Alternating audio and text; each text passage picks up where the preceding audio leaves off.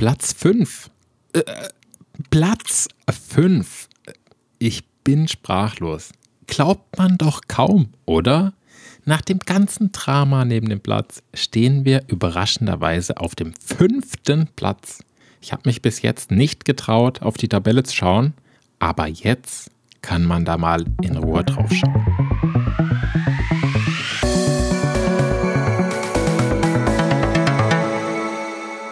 Damit willkommen zur fünften Episode, bei der wir auf Tabellenplatz 5 stehen.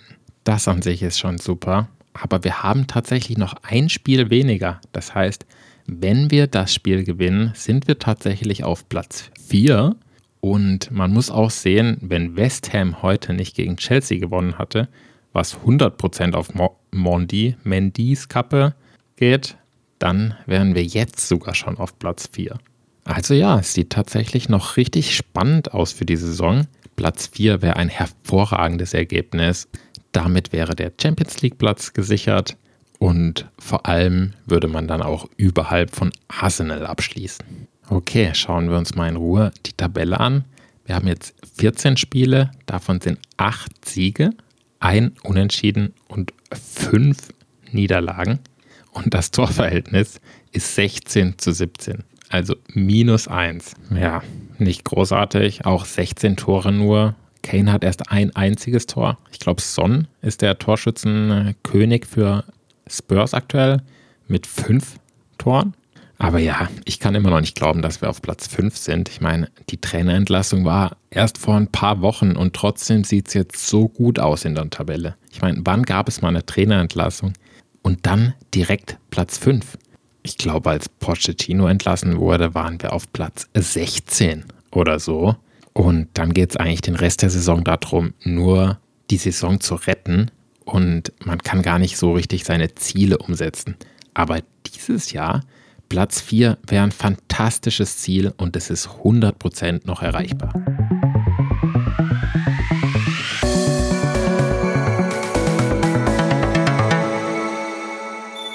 Ja, nutzen wir die Chance mal wirklich auf die Tabelle zu schauen und ich würde die Tabelle in drei Teile unterteilen.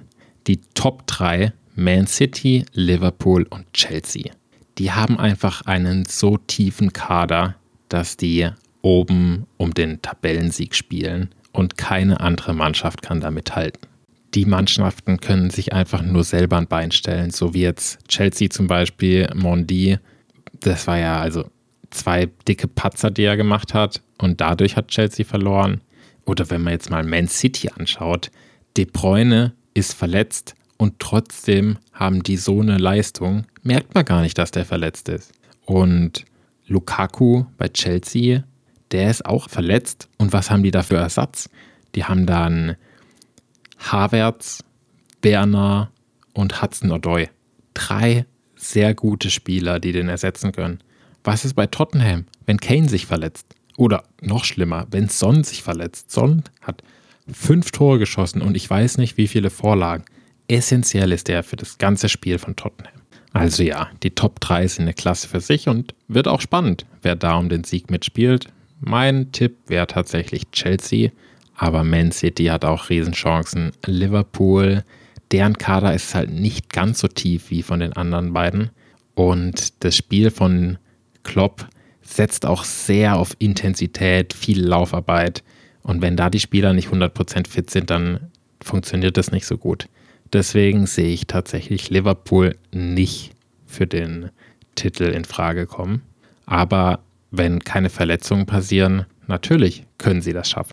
Und dann hinter den Top 3 kommt dann wirklich das Spannende. Und zwar, ich nenne das den Kampf um Platz 4.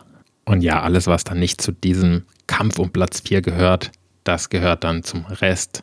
Die spielen einfach die restlichen Platzierungen aus. Das interessiert mich auch nicht so. Natürlich könnte man dann nochmal unterteilen in irgendwie Abstiegskandidaten oder so, aber mir egal. Also schauen wir auf den Kampf um Platz 4. Ganz oben natürlich der aktuelle Platz 4, West Ham United. Die tatsächlich sehr gut spielen. Moyes ist ja der Trainer da. Und ja, ich würde sagen, die haben gute Chancen, aber weil sie auch ein kleineres Team sind, kann sein, sobald sich ein, zwei wichtige Personen verletzen, dass es dann bergab geht.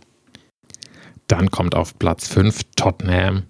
Tja, ich weiß tatsächlich nicht, wie hoch unsere Chancen sind, Platz 4 zu erreichen.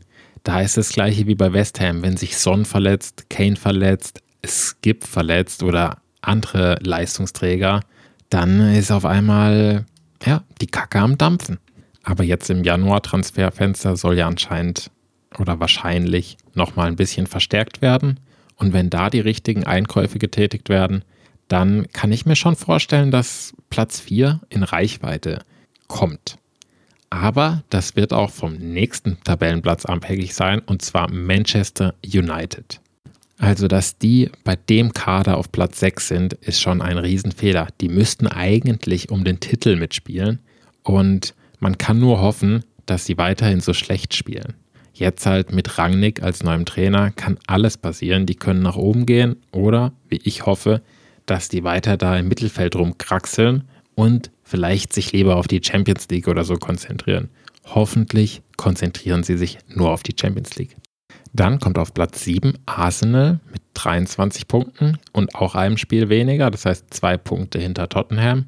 Und hoffen wir, dass es auch so bleibt. Und um ehrlich zu sein, das wird auch so bleiben. Arsenal unter Ateta, da sind die einfach nicht so gut. Die hatten jetzt ein bisschen Glück in den letzten Wochen, aber jetzt kommen richtig harte Gegner für die und da werden die sowas von stagnieren oder sogar abrutschen. Hoffentlich werden sie abrutschen. Also Arsenal können wir auf jeden Fall unter die dritte Gruppe stecken, den Rest. Und die nächsten Vereine, die kommen, auch eigentlich. Wolves sehe ich nicht oben mitspielen. Brighton hat einen super Start, aber jetzt am Ende nicht mehr so gut. Dann Aston Villa, ja, die haben auch einfach nicht den Kader. Die haben ab und zu ein richtig gutes Spiel. Und dann, ja, die Konsistenz ist einfach nicht da. Und kommen wir noch zu Rang 11 und da ist Leicester die ja letzte Saison um Platz 4 mitgespielt haben. Die sehe ich tatsächlich nochmal aufsteigen, aber ich freue mich natürlich, dass die jetzt am Anfang der Saison schon so Punkte liegen lassen haben, dass, ja, das wird am Ende sich rächen. Die haben jetzt schon sechs Punkte Rückstand auf Tottenham und wenn Tottenham gewinnt, dann haben sie sogar neun Punkte Rückstand. Ja, also für eine ganze Saison, die noch vor uns ist, ist das jetzt nicht so viel, aber ich meine, was sind noch zu spielen? 23 Spiele. Da musst du erstmal neun Punkte wieder aufholen. Abschließend kann ich also sagen, dass das wahrscheinlich zwischen Tottenham und Manchester United passieren wird. Der Kampf um Platz 4. Und vielleicht wird West Ham noch mitspielen. Hoffen wir einfach, dass Tottenham auch dabei ist. Ich bin auf jeden Fall optimistisch und schaue jetzt in die Zukunft. Nächstes Spiel am Sonntag gegen Brighton in der Liga. Davor aber ja am Donnerstag noch Europa Conference League. Und das ist gegen Rennes. Das wird auch spannend. Ich meine, wenn wir ausscheiden, dann haben wir immerhin 100% Fokus auf Platz 4, 100% Fokus auf die Liga. Wir können ein bisschen ausruhen unter der Woche, wenn andere noch ihre internationalen Spiele haben.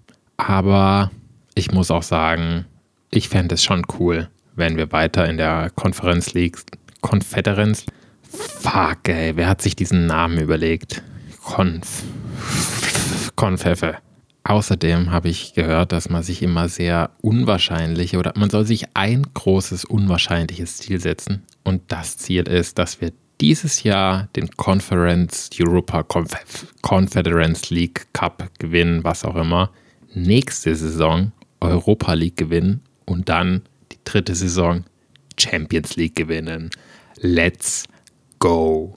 Damit wünsche ich euch ein schönes Wochenende, einen schönen Start in die Woche, wann auch immer ihr den Podcast anhört. Und wir hören uns am Ende der Woche oder am Anfang der Woche, wann auch immer ihr den Podcast anhört. Macht's gut. Come on, you Spurs.